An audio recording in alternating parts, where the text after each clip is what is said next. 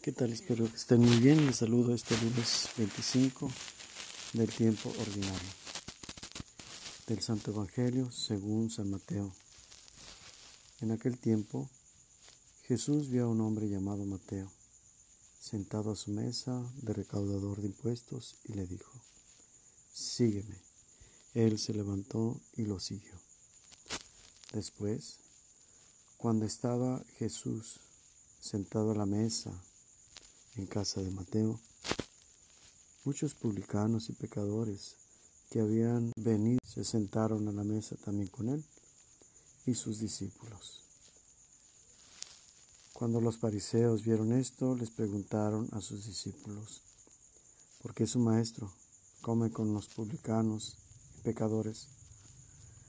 Al oír esto, Jesús les dijo, no son los sanos los que necesitan médico sino los enfermos.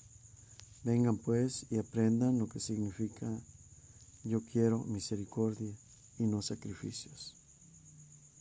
Yo no he venido para llamar a los justos, sino a los pecadores. Palabra del Señor.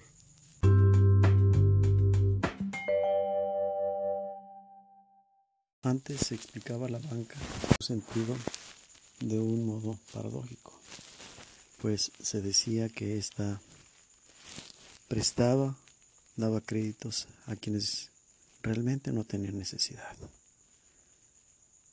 Los que verdaderamente tenían necesidad, pues no podían pasar los filtros para solicitar un crédito, pues necesitaban garantías. En nuestros tiempos, con los nuevos bancos de cantidades mínimas, que llaman banca para, para los pobres, se ve ahora a los que no tienen un capital abundante que son la mejor inversión. Pues ahora los pobres son un gran negocio. Aquellos que no tienen son explotados por quienes prometen resolver su vida. En el primer caso tenemos a una élite que está completamente hermética y no permite el acceso a alguien que no pertenezca a ese grupo. En el segundo caso es rechazar a aquellos que están marginados, haciéndoles creer que se preocupan y les interesa su situación, cuando en realidad se están aprovechando de ello para sacar un beneficio. Es el caso de Jesús. Están estos dos situaciones latentes. Por un lado está Mateo, rechazado por las multitudes, rechazado por su propio pueblo, dado que trabajaba para los dominadores.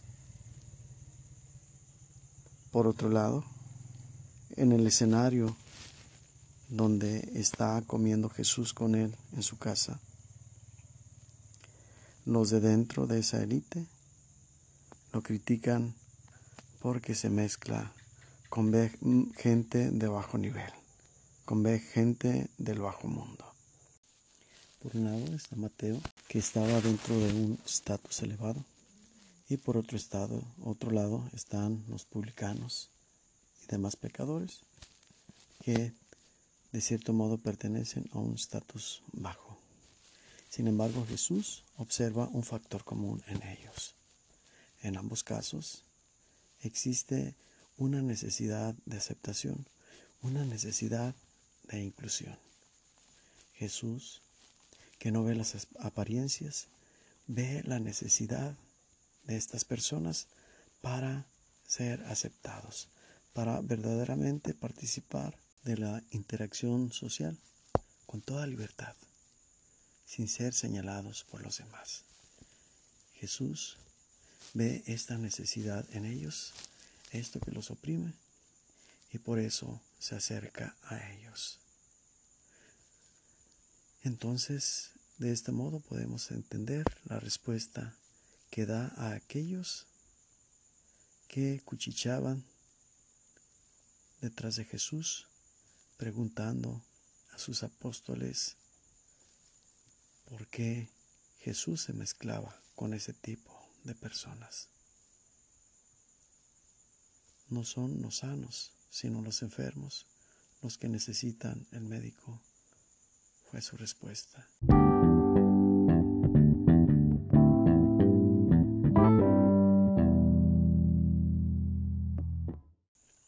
Porque Dios ve más allá de las apariencias.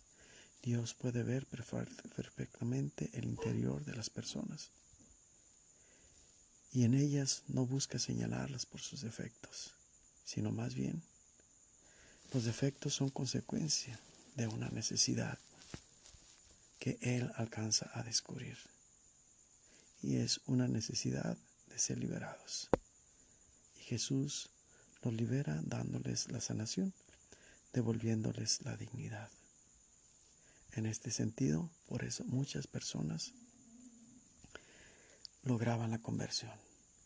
Verdaderamente tenían un cambio de vida. Tenemos por un lado a Saqueo, que también invitó a su casa y prometió devolver a los demás lo que les había robado y cambiar de conducta.